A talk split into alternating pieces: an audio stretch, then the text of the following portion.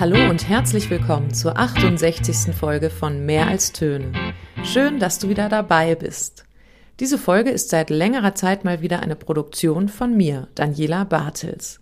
Sie gibt einen Einblick in das inklusive Tanzprojekt Auf die Plätze fertig los, das im Rahmen des Lübecker Hostown-Programms zu den Special Olympics World Games stattfand. Die künstlerische Leitung dieses Projekts haben Alexander Hauer und Linda Baumert von der gemeinnützigen Bremer Kulturinstitution Opus 100 übernommen. Im Frühjahr und Sommer kamen sie mehrere Male nach Lübeck, um die Tanzperformance mit über 100 tanzenden LübeckerInnen zu entwickeln. Die Musikhochschule Lübeck hat sich dem Großprojekt angeschlossen, führte zwei Kooperationsseminare an Schulen durch und holte verschiedene Musikgruppen ins Boot, die das inklusive Tanzprojekt mit ihrer Musik bereicherten. In dieser Folge kommen nun Menschen zu Wort, die am Projekt beteiligt waren. Neben dem Team von Opus 100 waren das unter anderem Professorin und Doktorin Corinna Eickmeier und einige LeiterInnen der insgesamt zwölf Tanzgruppen. Sie erzählen in dieser Folge, was sie im Projekt erlebt und für sich persönlich dazugelernt haben. Als Inklusionsbeauftragte der Musikhochschule Lübeck habe ich im Projekt viel organisiert und koordiniert und dabei beobachten können, wie Linda und Alexander mit ganz unterschiedlichen Menschen inklusiv und partizipativ arbeiten. Den Kern dieser Folge bildet daher ein Gespräch mit den beiden über ihre künstlerische und zugleich soziale Arbeit.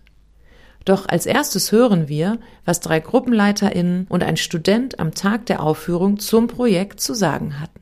Es war ein ganz, ganz tolles Projekt und ich habe in erster Linie vor allen Dingen Spaß erlebt. Also ganz, ganz viel Zusammenhalt, ganz, ganz viel Spaß und ganz, ganz viel Motivation und ganz viele lachende Gesichter. Und das war, glaube ich, das Allerwichtigste, was wir hier erlebt haben. Dass wir hier 100, über 100 Leute, irgendwo, ich weiß gar nicht, wie viele wir sind, 150 Leute mit leuchtenden Augen und einem Lächeln gesehen haben. Das ist das, was ich erlebt habe. und kannst du die Arbeit beschreiben in, der, in den letzten Wochen? Wie seid ihr vorgegangen? Wie habt ihr das gemacht? Wir haben schon tatsächlich vor der ersten, vor diesem ersten Workshop ein bisschen angefangen, einfach mal ein bisschen uns gemeinsam zu äh, Musik zu bewegen, uns als Gruppe zu finden, auch wenn wir noch nicht die Musik für heute, für diese Aufführung hatten, wir hatten dann eben unsere Musik und haben einfach mal ausprobiert, wie bewege ich mich dazu, um auch einen Mut zu entwickeln, sich zu zeigen, seinen Körper ungewohnt, auf ungewohnte Art und Weise zu bewegen, weil unsere Teilnehmenden oft nicht tanzen. Also gerade bei uns ist das so, dass viele mit auch mit Ängsten zu tun haben und schüchtern sind und wenig selbstbewusst sind. Und dann ist das sich zeigen und sich öffnen ein, ein wichtiger Schritt gewesen. Und das ist das, was wir vor dem ersten Workshop gemacht haben in erster Linie. Und dann haben wir eben tatsächlich gemeinsam an einer Choreografie gearbeitet und die entwickelt und weiterentwickelt. ja, schönen guten Tag erstmal für alle Zuhörer. Mein Name ist Stefan Böhmke vom Tanzclub Hanseatic in Lübeck und ich bin Tanzsporttrainer mit einer C-Lizenz für Standard, Latein, Breitensport, Disco Fox und so weiter und so fort befinde mich tatsächlich aktuell in einer Ausbildung zum Erlebnistanztrainer. Also früher hieß es Seniorentanz, ne? heute heißt es Erlebnistanz. Ähm, das ist für die ältere Generation. Das vielleicht kurz zu mir, zur Person. Ne? Ich bin schon 35 Jahre im, im Tanzclub. Ich bin seit 2006 Trainer.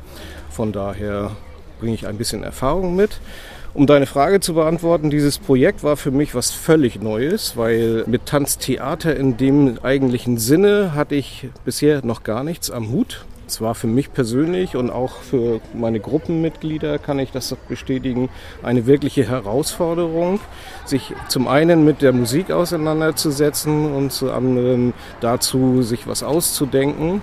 Aber das Ergebnis, glaube ich, wenn die Zuschauer ordentlich applaudieren, wird wahrscheinlich für sich sprechen, hoffe ich jedenfalls. Was für mich ein, eine besondere Erfahrung jetzt war mit völlig fremden Leuten. Wir haben ja eine offene Gruppe mit äh, dem Hanseatic verbunden, äh, zusammenzuarbeiten und diese Zusammenarbeit war einfach total toll, muss ich ehrlich sagen. Daran war schön, dass wir tatsächlich in der Gruppe ganz, ganz viele Ideen erstmal gesammelt haben, wie wir was jetzt machen wollen. Es haben sich ganz, ganz viele Leute mit eingebracht und ähm, das besonders Schöne an dieser Sache war, dass das alles sehr harmonisch abgelaufen ist.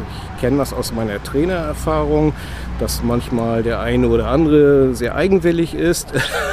das kannst du vielleicht bestätigen. Aber diesmal war das tatsächlich nicht der Fall. Wir haben als Gruppe sowas von äh, super funktioniert, habe ich meinen Leuten, in Anführungszeichen meinen Leuten in Klammern auch schon gesagt, dass ich sehr, sehr stolz auf sie bin, weil wir so eine richtig tolle Performance da hingekriegt haben. Es geht so eine positive Energie aus. Ähm, man bekommt einfach gute Laune. Und äh, besonders die Kinder, die haben so viel Energie. Wir haben ja ganz lange Probentage jetzt äh, drei wirklich lange Probentage, immer von 10 bis 16 Uhr. Und wenn wir Erwachsene dann schon manchmal denken, oh, es wird aber ein bisschen lang und anstrengend, die Kinder freuen sich so und die motivieren uns. Und wenn wir die tanzen sehen, wie fröhlich sie sind, dann haben wir einfach auch wieder Energie und tanzen gerne wieder mit. Ich habe, glaube ich, zugesagt, bevor ich genau wusste, worum es hier geht. Ähm, bin aber jetzt sehr zufrieden mit der, mit, mit der ganzen Aktion, dass wir hier mitmachen, so, weil ich, also ich gestern mein Herz ganz schön erwärmt wurde, weil ich, als ich die ganzen, ganzen Menschen gesehen habe, wie die zusammen getanzt haben und so, das war schon, war schon sehr, ein sehr schönes Erlebnis. Ähm, und ich glaube, auch einfach dieses, dieses Gefühl zu haben, dass ganz viele Menschen zu, zu unserer Musik tanzen und irgendwie die, ähm, die spüren die Musik und irgendwie fühlen, das macht ist auch, auch, ein, auch ein cooles Gefühl irgendwie. Ein paar Tage nach unserer Aufführung vor dem Holstentor habe ich dann meine Kollegin Corinna Eickmeier interviewt, die früh in die Projektplanung mit eingestiegen ist und ein Seminar angeboten hat, in dem sie mit Studierenden der Musikhochschule an die Geschwister Prensky Schule gegangen ist, um gemeinsam eine Szene zum Thema der Wettbewerb zu entwickeln. Mit ihr habe ich etwas länger auf das gesamte Projekt zurückgeblickt und wir haben darüber gesprochen, was wir als Kooperationspartnerin von der Musikhochschule Lübeck aus diesem Projekt mitgenommen haben. Ja, also für mich war der allererste Anfang war ja schon Anfang des Jahres, so die Vorplanung und da hatte ich so eine Begeisterung für diese Projektidee und viele, viele Fragezeichen, wie wird das umgesetzt? Und die erste bisschen Klarheit äh, war für mich der Workshop, den wir hier an einem Sonntagnachmittag in der MHL hatten mit ungefähr 30 Leuten und den Gruppenleitern, wo ich so einen ersten Eindruck eigentlich von der Arbeitsweise von Linda und Alexander bekommen konnte und auch für mich die Struktur des Stückes, was wir dann aufgeführt haben, schon mal klarer wurde. Ich hatte zu dem Zeitpunkt dann auch schon meinen Kooperationspartner, die Klasse 5b von der Prensky-Schule und die eine Klassenlehrerin, die Eugenia, quasi fest gefunden. Ich ähm, habe an dem Tag ja viele offene Fragen in meinem Kopf verspürt, wie geht dann der Probenprozess weiter in dieser relativ kurzen Zeit, in einem Monat mit einer Klasse, die noch nie so etwas gemacht hat. Dann war das Probenwochenende, Anfang Mai. Und ich hatte die Klasse vorher in einer Sitzung kennengelernt, auch mit Studierenden. Das war ein Seminar Improvisationsdidaktik. Wir haben die Schule besucht und in dieser ersten Kennenlernsession habe ich angeleitet und die Studierenden haben einfach mitgemacht und mitgespielt und so ein erstes sehr schönes Feedback von der Klassenlehrerin war, dass, oh, auch die größten Chaoten haben heute ja wirklich mitgemacht. Und dann war ich erstaunt, weil ich vorher nicht wusste, dass es überhaupt größte Chaoten in der Klasse gibt. Ähm, natürlich gibt es in jeder Klasse wahrscheinlich größte Chaoten, aber es ist schön, nicht zu wissen, wer das ist, damit man nicht gleich irgendwie ja. ein extra auf, Augenmerk so auf die Chaoten hat. Also sie haben dann keinen Stempel und haben die Möglichkeit, einfach auch wirklich gut mitzumachen. Ja, und dann bei dem Probenwochenende sehr schön zu beobachten, wie die SchülerInnen irgendwie ein Gefühl dafür bekommen hatten, dass sie ein Teil eines großen Ganzen sind, dass sie gemeinsam ein Stück gestalten werden mit ja, dieser vielfältigen Menschenmenge. Ja. Äh, und ich habe das daran beobachtet, dass sie zum Beispiel angefangen haben, Verantwortung für ihre eigenen Aufgaben in ihren Szenen zu übernehmen. Wir hatten beispielsweise so einen Staffellauf, wo man in vier Ecken stand und dann sich eben von Staffel zu Staffel weiter bewegt hat und plötzlich fingen sie an, nee, du musst doch da stehen und wir müssen doch in die Richtung gucken. Also die SchülerInnen haben das getan, was wir immer wollen, sich gegenseitig Hilfestellung geleistet, so dass wir Anleitenden das quasi nicht mehr übernehmen mussten. Vier von den SchülerInnen hatten dann sich getraut und sich bereit erklärt, Musik zu machen. Die anderen haben sich bewegt. Die sind alle drei, alle vier in einer Bläserklasse und spielen also mir wurde gesagt, ein halbes Jahr. Ich nehme an, dass sie Anfang des Schuljahres angefangen haben, aber sind natürlich wirklich blutige Anfänger, die auch eigentlich noch keine Notenlesekompetenz haben und ich hatte den Eindruck, zwei von denen waren etwas weiter auf dem Instrument, so von der Anblastechnik und zwei eher noch ein bisschen sehr rudimentär am Anfang. Improvisiert hatten sie noch nie und auch nicht auf der Bühne gestanden. Und wir hatten einen ganzen Tag und drei Montage, ja. was sehr, sehr wenig ist, zumal sie an einem Montag ihre Instrumente vergessen hatten und an einem, an diesem ganzen Probentag auch ein Schüler sein Instrument nicht mit hatte. Und trotzdem war für mich deutlich zu beobachten, wie in diesem improvisatorischen Spielen plötzlich eine Freiheit und Mut entstand, was ja so wichtig ist fürs Improvisieren. Ja. Es waren festgelegte Konzepte, die wussten teilweise, welche Töne sie spielen oder sie wussten kurze Staccati, zum Beispiel zum Mime eines Tennisballs, den, äh, wenn der so aufschlägt auf den Schläger oder das Basketballspiel, da hatten sie kurze Trillerfiguren.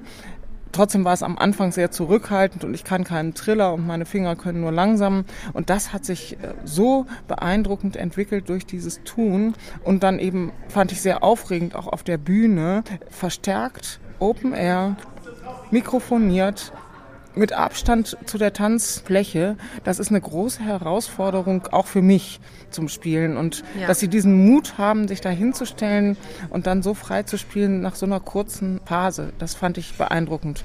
Und dann möchte ich gerne noch eine, einen O-Ton von einer Studentin auch reinbringen, den ich jetzt einfach so wiedergebe aus der Erinnerung. Die sagte nach einer Anleitung in dieser kleinen Musikgruppe, sie hatte da was angeleitet, dass sie sagte, oh, jetzt in der Vorbereitung und auch beim Tun ist mir überhaupt klar geworden, was das bedeutet zu improvisieren und wie man da didaktische Vorüberlegungen auch treffen muss. Das hat mich auch beeindruckend, weil wir das nicht so viel Zeit hatten, in dem Seminar alles durchzukauen und tausend Bücher darüber zu lesen. Es ja. musste halt schnell gehen und wir äh, mussten schnell handeln in dem Projekt. Richtig, und durchs Handeln äh, zu lernen, das ist für mich eigentlich auch, wenn ich jetzt über Hochschuldidaktik nachdenke, etwas, was mich sehr interessiert, dass man eben durchs Handeln lernt und im Anschluss dann vielleicht natürlich sich das auch bewusst macht. Das ist wichtig, ja. damit man es zur Verfügung hat. Ja. Genau, jetzt bist du beim Stichwort Lernen angekommen. Jetzt, und jetzt ist meine Frage, was hast du von Alexander und Linda gelernt? Was nimmst du mit aus dem Projekt?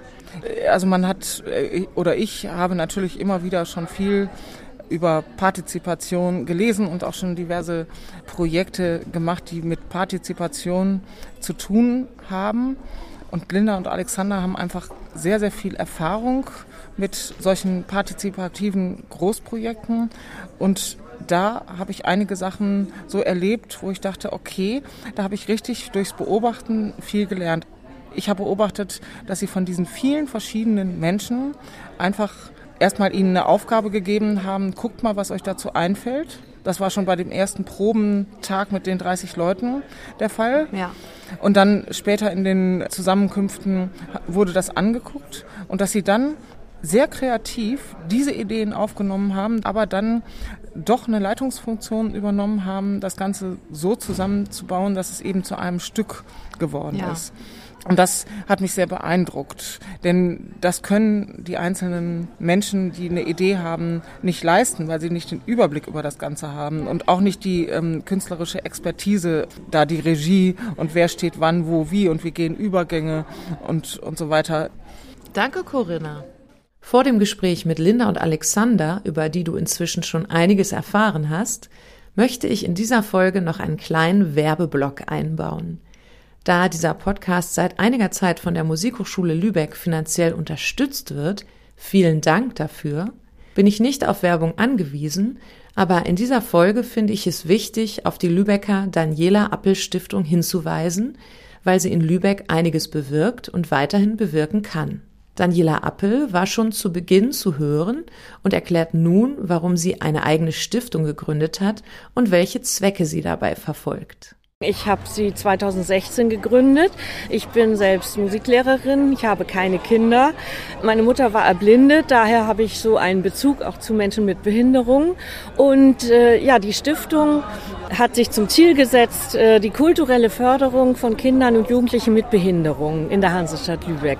Also wir möchten gerne, dass es Kindern und Jugendlichen mit Behinderungen ermöglicht oder auch erleichtert wird, an dem kulturellen Angebot der Hansestadt Lübeck teilzuhaben.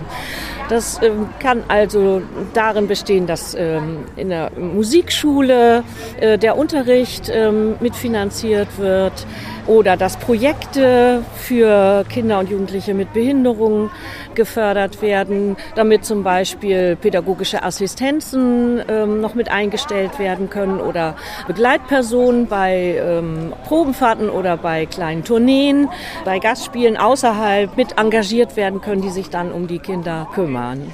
Wenn du eine Idee hast, wer von dieser Stiftung finanziell unterstützt werden könnte, dann gib diese Infos weiter und besuche die Website daniela-appel-stiftung.de.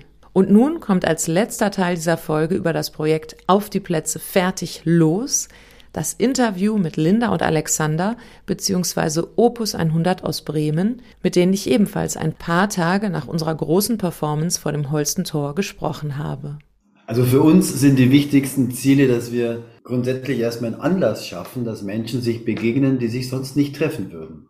Und über die gemeinsame Mensch, über die gemeinsame künstlerische Arbeit ergeben sich eben Möglichkeiten, Berührungsängste und Vorurteile, die ganz natürlich sind, abzubauen. Wenn man sich nicht kennt, weiß man auch um die Belange nicht, um die Befindlichkeiten nicht und man hat vielleicht auch Bedenken so, kann ich den ansprechen, ähm, wenn, wenn es ein Mensch mit Beeinträchtigung ist oder eine, auch bei uns, wir arbeiten ja inklusiv und generationsübergreifend, das finde ich ist eben auch total wichtig, das zu erwähnen. Aber wir haben in unserem täglichen Leben gar nicht mehr so viele Möglichkeiten, normal miteinander umzugehen. Und es gibt Unsicherheiten. Ja, es ist nicht mehr selbstverständlich, dass die Kinder auch wirklich ihre Großeltern in der Nähe haben, durch unterschiedlichste Umstände. Und das ist ganz, ganz wichtig, damit man dann einen Anlass schafft, dass man sich begegnet auf Augenhöhe und über ein gemeinsames Ziel. Und das ist eben dann eigentlich der Gelingensfaktor, dass man eine künstlerische Arbeit zusammen macht, die miteinander verbindet und darüber sich dann die Begegnung ergibt. Und Linda, wie siehst du das? Genau, ich würde vielleicht dann noch auf der Projektebene ergänzen. Also für mich ist halt total wichtig, dass man Inklusion als Normalität versteht und dazu gehört, dass alle sich sehen, alle sich hören, man den Raum schafft, dass alle ihren Platz finden können und ähm, ja, man sich mal gegenseitig kennenlernt und zuhört. Gerade was das Künstlerische angeht, ist für uns total wichtig, dann die Stärken zu entdecken von allen Einzelnen, die vielen oft gar nicht bewusst sind. Und wenn man aber diesen Blick dafür entwickelt und daraus dann was macht und das auf die Bühne bringt, dann kommt da was total Tolles raus, was am Anfang niemand erwarten würde. Ja, und das finde ich ist auch gerade unsere Aufgabe mit dieser inklusiven Arbeit und der Kunst, das nach außen zu zeigen und dabei Mut zu machen, auch Vertrauen zu schenken und zu stärken in sich selber, in die Gemeinschaft, die Gruppe, dann Zusammenhalt zu fördern, ja, einen Anlass zu schaffen, dass diese vielen Menschen gemeinsam etwas gestalten und wir sie da begleiten und durchführen. Aber im Grunde geht es halt darum, dass sie sich als Gemeinschaft erleben, alle Ideen reinbringen und daraus was Besonderes Neues entsteht.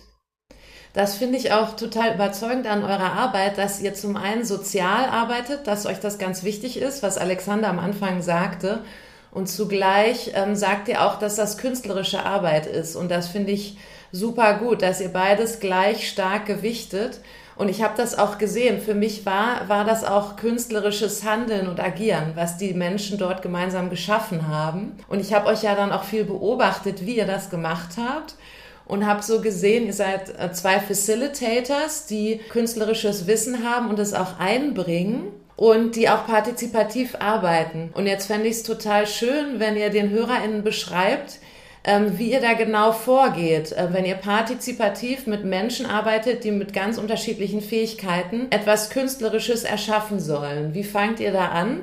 Und habt ihr da vielleicht immer ähnliche Schritte, die ihr geht, die ihr mit anderen Menschen teilen könnt, die sowas vielleicht noch nie ausprobiert haben? Also bei der Partizipation bedingt es sich ja, dass erstmal ganz wenig vorgegeben ist, finde ich. Und unsere Projekte basieren eigentlich immer auf zwei Sachen, die wir vorgeben oder die wir uns vorher überlegen, die allerdings eben auch sich während des Prozesses nochmal verändern können durch die Leute, die es machen. Das ist ein Thema, das was uns bewegt. Also wir müssen auch natürlich total angeschlossen sein und eine Musik. Und mit einem professionellen Klangkörper oder einem Projektorchester wird das natürlich auch vorneweg schon zusammen entschieden, idealerweise. Das heißt, die Partizipation muss von Anfang an etabliert sein. Und ehrlich gesagt auch zum Thema. Also wir sprechen schon auch immer mit den Leuten vor Ort und gucken, was sind Themen, die uns interessieren, aber natürlich auch, was sind die Themen, die gerade die Initiatorinnen von dem Projekt gerade auf dem Radar haben oder denken, boah, das ist ein Thema, was für die Menschen, die es jetzt tun werden, total zentral ist. Also es gibt so diese beiden Perspektiven. Das bedingt sich, genau. Jetzt aktuell bei unserem gemeinsamen Projekt Auf die Plätze fertig los, zusammen und schlagbar. Das ist äh, ein Thema, das mich sofort angesprochen hat, aber wo ich natürlich auch natürlich diesen sportlichen Aspekt und die Gemeinschaft, also die, die Tanz, Kunst, Theater, Musik kann Gemeinschaft stiften und Sport aber auch. Und diese Verbindung und das dann sozusagen äh, mit den Teilnehmenden zusammen zu erzählen, das war der Anreiz. Und dann haben wir uns auch in dem Zusammenhang, weil wir ja auch ein sehr kompaktes Projekt hatten dieses Mal, eine grobe Struktur überlegt, bei denen sich dann allerdings die stellvertretenden Gruppenleiterinnen für ihre Gruppen assoziativ beziehungsweise dann aufgrund ihres Wissens, was ihre was ihre Gruppe interessieren könnte, zugeordnet haben. Und alleine darüber war dann schon der Prozess in Gang gesetzt, dass die Menschen sich beteiligen, mitdenken. Das ist das, was wir schaffen müssen. Wo kann ich meine Gedanken, meine Fähigkeiten oder meine Neugierde eben mit einbringen? Ihr habt ja jetzt am Anfang, glaube ich, Partizipation beschrieben auf dieser Ebene zwischen Ko KooperationspartnerInnen und ihr ermöglicht das ja aber auch absoluten künstlerischen Laien. Und das finde ich irgendwie auch so cool zu sehen, dass wie offen ihr da seid, dass die sich einbringen. Habt ihr da so Kniffe, die den Menschen das ermöglichen, dass sie das überhaupt können, dass sie überhaupt damit beginnen, sich mitzuteilen und ihre Ideen einzubringen? Oder passiert das in jedem Projekt automatisch? Automatisch, glaube ich, passiert es nicht. Es gibt Art Initialzündungen und das sind Mindmaps, das sind Assoziationskreise, das sind einfache Raumläufe, das sind erste Begegnungen und wir, glaube ich, schaffen es, die Barriere, ich kann nichts, ich habe keine Idee, ich bin gar nicht kreativ, ich kann nicht tanzen, so niedrig zu legen, dass man ganz schnell merkt, oh, aus Versehen, jetzt habe ich ja gerade eine Geschichte erzählt, von der ich gar nicht wusste, dass ich das kann. Und wir versuchen den Menschen das zu spiegeln, aber sie auch gegenseitig das erleben zu lassen. Und meistens können eben eigentlich alle alles, aber es ist ihnen nicht bewusst. Und wenn wir darauf hinweisen und das, diesen Bewusstwerdungsprozess initiieren, dann kommt der Mut und dann entstehen Standbilder. Die Standbilder werden bewegte Bilder die bewegten Bilder werden zu Abstraktionen und bleiben aber immer in den Köpfen der Teilnehmenden mit diesen Emotionen und Bildern und Worten oder Begriffen in Verbindung und dadurch merken sie sich's auch. Oft ist es auch erst ein strukturiertes Herangehen, tatsächlich also wir spielen jetzt gar nicht direkt Theater, sondern hatten wir in unserem Workshop in Lübeck ja auch mit den Gruppenleitungen. Wir haben ein Thema und wir sammeln erstmal dazu und machen eine Mindmap und gucken, ah, okay, olympisches Feuer, was kommt denn da in unseren Kopf? Das kann heiß sein, das kann schnell sein, das kann gefährlich sein, das kann aber auch schön sein. Also erstmal diese Vielfalt schon irgendwie in den Raum zu bringen, die in einem Thema oder auch in einem Wort drinsteckt. Und meistens findet jeder dann eigentlich schon schnell irgendeinen Anknüpfungspunkt. Ähm, einfach dadurch, dass man schon so einen, ja, so einen großen Pool an Ideen, sag ich mal, aufgemacht hat. Und dann ist es erstmal nur ein Standbild, was man dazu findet, oder ist es eine Bewegung? Da gucken wir eigentlich, dass jeder sich dann nach seinen Interessen irgendwas rauspickt. Und darüber hat man schon den persönlichen Bezugspunkt. Okay, Feuer. Mich interessiert, keine Ahnung, diese Hektik, die da drin steckt Und das hat dann einen ganz anderen Ausdruck als bei jemand anderen, der sich vielleicht diese schöne, gemütliche Flamme oder so vorstellt. Und so hat man dann einen Pool an ganz viel unterschiedlichen Bewegungen zum Beispiel, die die verschiedenen Facetten zu dem Thema abbilden. Und dann gucken wir, ah cool, das ist ein Riesenspektrum, was wir jetzt haben, toll. Wie können wir die jetzt wieder zusammenbringen? Dann gibt's vielleicht drei, die haben sich was ähnliches überlegt, ah, dann hängen wir das doch mal hintereinander. Und dann gibt's aber auch einen total großen Kontrast. Findet das gleichzeitig statt oder nacheinander? Oder also dann kann man gucken, wie verbindet man diese Ideen. Und dann entsteht aus im Grunde einer Bewegung pro Person auf einmal eine Choreografie. Und das ist das sozusagen, was dann vielleicht auch unsere Aufgabe ist. Der Einzelne hat eine geringe oder eine kleine Aufgabe, sag ich mal. Und wenn man das dann aber zusammenpackt und da den Rahmen schafft, dass die Dinge ineinander greifen, das ist dann unser Part, von außen drauf zu gucken und so Puzzle zu spielen, dann entsteht das Große. Ja, das Verrückte ist zum Beispiel, dass sich ein, bei einem Projekt ein, ein junger Mann im Elektrorollstuhl, äh, was für mich ganz neu war, ein Riesengefährt und ich dachte mir, wie kann das denn jetzt zusammengehen? Und dann haben wir da auch letztendlich etwas gemacht, wie zum Beispiel Raumlaufen, Geschwindigkeit 1 ist Zeitlupe, 2 normales Gehen und 3 ist schnelles Gehen. Und es hat niemand Zeitlupe so unfassbar langsam hinbekommen wie er. Mit seinem Elektrorollstuhl, also deshalb, er konnte nicht umfallen, also so langsam und da waren, das war faszinierend. Und er hat dann eben sozusagen diese Geschwindigkeit 1 das war Jonathan. Ne? Also haben wir auch umgetauft. Also jetzt bewegten wir uns nicht mehr in Geschwindigkeit 1, sondern jetzt bewegten wir uns wie Jonathan und das war so langsam wie möglich. Und ich glaube, dass genau aus solchen Prozessen, die ihr beschreibt, diese künstlerische Kraft entsteht, dass auch das Publikum da spürt, dass einzelne Menschen da eine Wertschätzung erfahren haben oder ihre Ideen oder das, was sie von sich zeigen können. Und da spürt das Publikum. Und das macht aus meiner Sicht, so wie ich das wahrnehme, die, die künstlerische Qualität dann aus, die man am Ende sieht. Und was ich ja auch gesehen habe, ist, dass Partizipation immer wieder herausfordernd ist, oder das weiß ich selber auch als Musikerin, die gern partizipativ arbeitet, wenn man dann die Aufgabe hat, das in eine Form zu bringen. Also ich denke jetzt gerade an einen Musikpädagogik-Kollegen, der hat über Partizipation gesagt, man findet da immer so fluktuierende Gesamtformen und dieses Fluktuieren ist ja auch anstrengend für viele, lange nicht zu wissen, worauf läuft es hinaus und nicht zu wissen, äh, an dem ganzen Pool, den man gesammelt hat, da muss man jetzt irgendwie eine runde Sache draus bauen. Daraus entstehen ja auch Herausforderungen für alle Beteiligten. Vielleicht könnt ihr noch mal euch an eine Situation erinnern, in der ihr das erlebt habt und dann eine Strategie beschreiben, wie ihr dann mit diesen Herausforderungen umgeht, produktiv.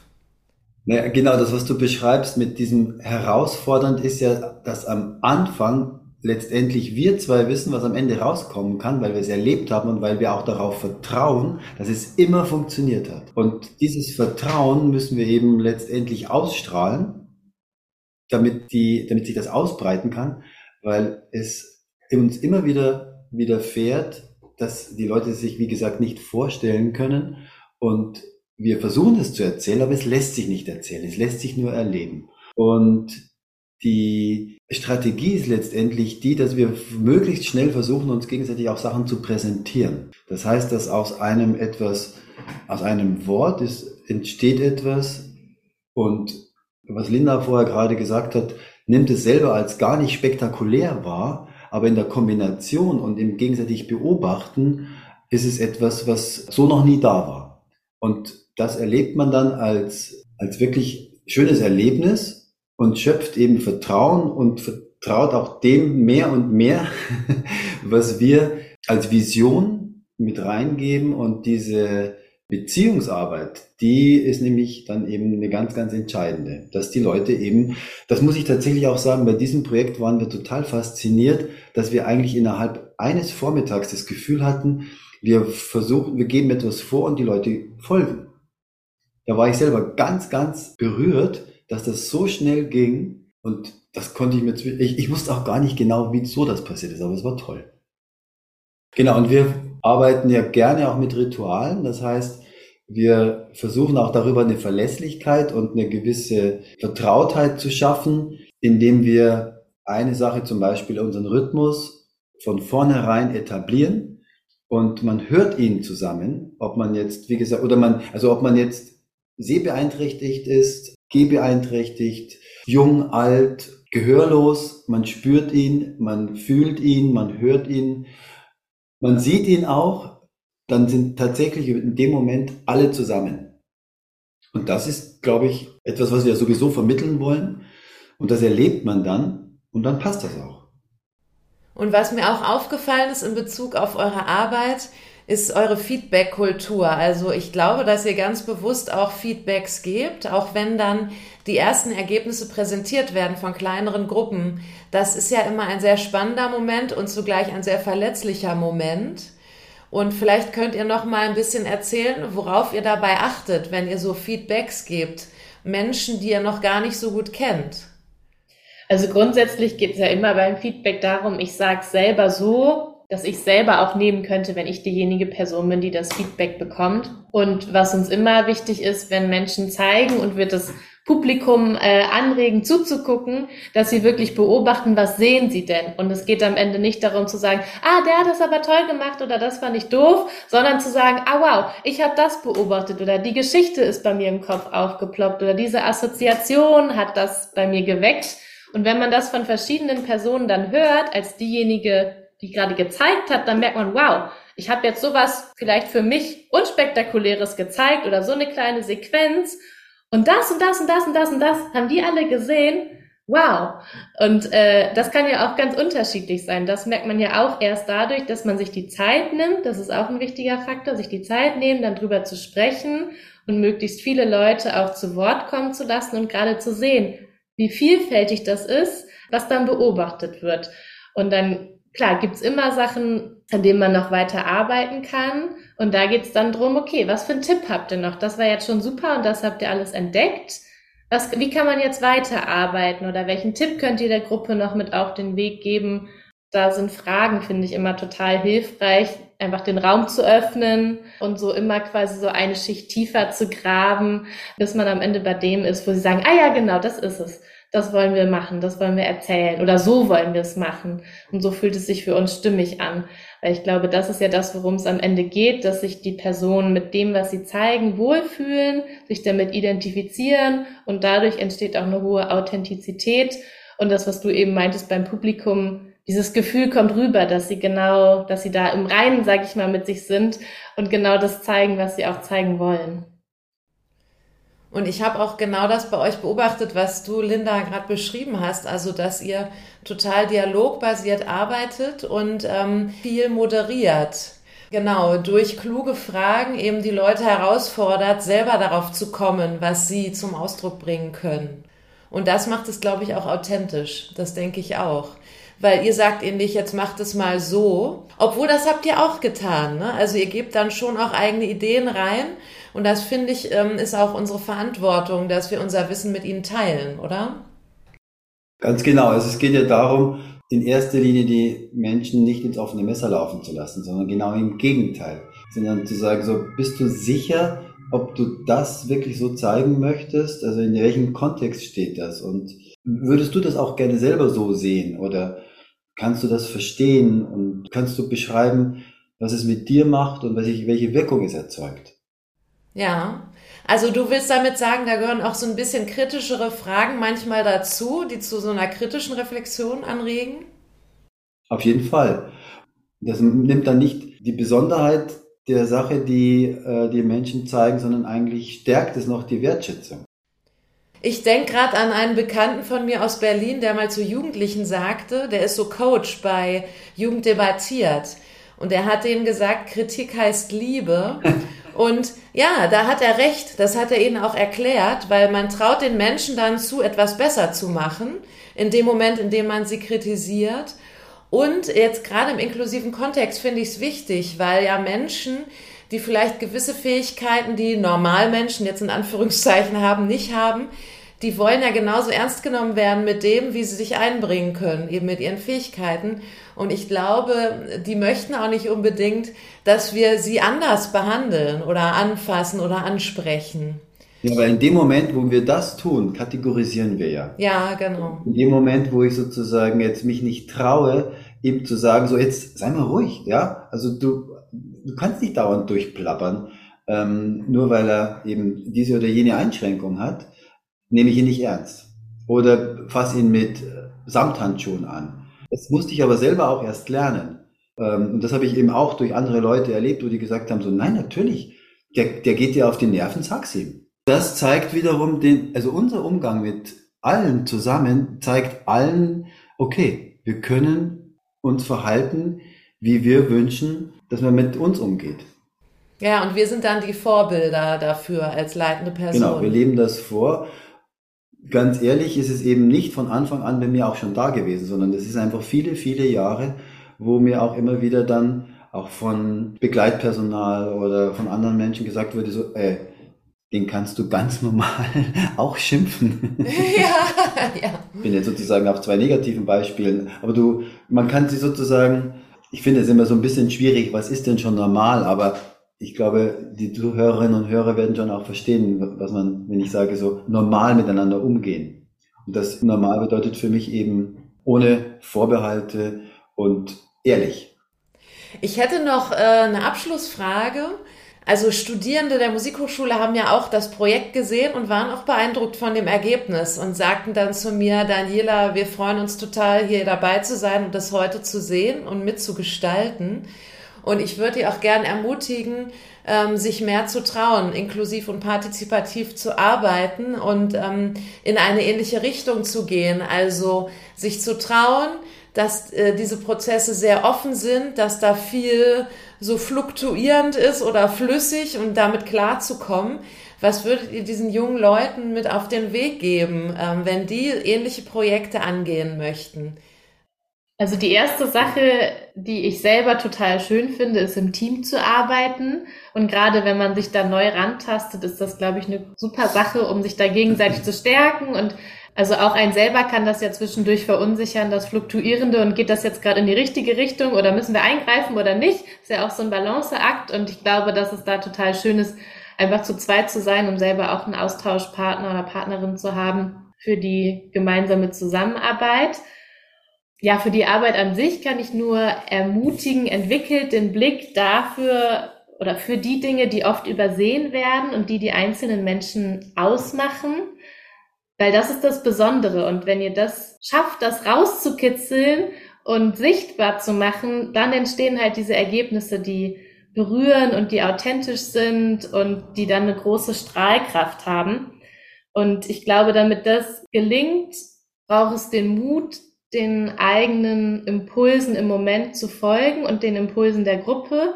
Heißt, ich gehe mit einer Idee natürlich in die Probe rein und habe vielleicht auch eine Idee, was am Ende rauskommt. Aber im besten Fall benutze ich die Idee gar nicht, sondern im besten Fall sind die Teilnehmenden so angeschlossen, dass es bei ihnen sprudelt und ich sage, okay, ich brauche meine Idee gar nicht, eure sind ja viel besser und wir gehen jetzt euren Weg. Und dafür braucht es natürlich immer die Flexibilität und die Offenheit, von seinem ursprünglichen Plan dann abzurücken und zu sagen, okay, das ist jetzt gerade Phase und das probiere ich jetzt aus. Und ausprobieren bietet immer die Möglichkeit, dass was Tolles rauskommt und ausprobieren kann auch mal dazu führen, dass man sagt, okay, wir haben es ausprobiert und machen es jetzt trotzdem anders, weil wir merken, es war jetzt nicht das Richtige. Aber das ist, glaube ich, ein total großes Potenzial, da seinen Impuls in dem Moment in der Probensituation zu folgen und diese Offenheit zu haben. Genau, weil das ist ja das, was Partizipation ausmacht. Also ich kann mir kein Stück ausdenken zu Hause, was partizipativ sein soll, weil es geht ja gerade darum, dass die Ideen aller Leute einfließen. Deswegen ist das irgendwie so die Grundvoraussetzung, ja, diese Offenheit da mitzubringen und diesen Raum zu schaffen, dass sich die Leute wohlfühlen und die Sachen einbringen. Genau, ich glaube, ein zentraler Punkt ist das, was du sagst, ist eine Atmosphäre schaffen, in der man Lust hat, sich zu öffnen. Dafür braucht es Zeit, dafür braucht es ein bisschen eine Beziehungsarbeit, dafür braucht es aber auch gute Räume. Und dafür braucht es eben auch Räume, die den Teilnehmenden entsprechen. Also es müssen alle, es muss für alle erreichbar sein, es muss ganz simpel auch schön sein. Und die Leute müssen sich da wohlfühlen. auch ein geschützter Raum. Also wir hatten jetzt dann diese Dreifachtonale, die war alles andere als geschützt, aber nichtsdestotrotz war es entsprechend für die Menschen barrierefrei, hell, sauber und dem Anlass entsprechend perfekt in der Dimension. Und für die Kinder total cool, wie viel Platz sie da hatten, sich auszutoben. Und die auch dann laufen zu lassen. Ne? also das heißt, die, die Planung ist eine ganz wichtige und es müssen ja nicht gleich immer Projekte in der Dimension sein, und aber trotzdem in der Mischung geben diejenigen den Rhythmus vor, die vermeintlich die Schwächsten sind. Entweder weil sie jung sind oder weil sie alt sind, weil sie eine Pause brauchen, weil sie eine gewisse Konzentrationszeit ähm, nicht länger schaffen. Also danach zu gucken. Also nach wem richte ich mich? Und es ist nicht derjenige, der am längsten kann, sondern der eigentlich am wenigsten kann. Schön, ja. Das ist vielleicht auch noch eine Sache für die Orga. Also wenn ihr ein Projekt entwickelt, wo mehrere Gruppen beteiligt sind, ist es total sinnvoll, dass jede Gruppe eigene Bezugspersonen und Gruppenleitungen haben. Also es ist ein Ansatz, den wir immer, wo wir auch drauf bestehen, wenn sich Gruppen anmelden, dann braucht es Personen, die für die Gruppe die Organisation übernehmen und die Verantwortung übernehmen und dann für uns die Ansprechpersonen sind. Weil wenn wir mit vielen Menschen arbeiten, dann können nicht wir beide die einzige Bezugsperson sein. Ja, das wäre krass viel Arbeit. Ja, und am Ende sind wir für die ganze Gruppe verantwortlich. Und es braucht aber auch diesen direkten Kontakt und deswegen ist es ganz, ganz wichtig, dass diese Person auch total involviert ist in das Projekt und da Bock drauf hat. Und da ist es gut, sich quasi schon ganz von Anfang an auf die Suche zu begeben, wer ist diese Person? Wer kann das in der Schule übernehmen oder in der Wohngruppe übernehmen oder welche Institution auch immer dann dahinter steckt und dann quasi für die eigene Planung wiederum mit der Person zu sprechen und zu sagen, okay, was müssen wir beachten? Was ist wichtig für deine Gruppe? Welche Bedürfnisse bringt ihr mit? Ähm, welche Besonderheiten gibt's vielleicht? Barrierefreiheit, Frühstückspausen, bestimmte Zeiten, die wir einhalten müssen, damit wir dann unseren Probenplan entsprechend anpassen und es dann gar nicht erst zu irgendwelchen Irritationen an dem Tag selber kommt, sondern wir eigentlich im Vorhinein schon alle möglichen Dinge abgefragt und mitgedacht haben. Ja, vielen Dank für eure tollen Antworten. Das Gespräch insgesamt. Dankeschön. Vielen Dank. Zurück. ja, danke dir. das war die 68. Folge von Mehr als Töne. Ich bedanke mich ganz herzlich bei Linda und Alexander von Opus 100 und bei meiner Kollegin Corinna Eickmeier für die tolle Zusammenarbeit und das Teilen eures Wissens hier im Podcast. Vielen Dank auch den anderen Menschen, die in dieser Folge kurz zu hören waren. Wir freuen uns über Feedback auf dem Blog mehralstöne.de. Opus 100 findest du unter der Internetadresse opus100.com. Nun rückt die Ferienzeit immer näher, aber ich habe mir vorgenommen, vor der großen Sommerpause noch eine weitere Folge zum Thema Inklusion und Partizipation in Musikprojekten zu produzieren. Wenn dich diese Themen interessieren, schau in etwa einem Monat wieder auf dem Blog oder Podcast Mehr als Töne vorbei. Bis dahin wünsche ich dir einen schönen Frühsommer und wie immer viel Spaß beim Musik machen, hören und unterrichten.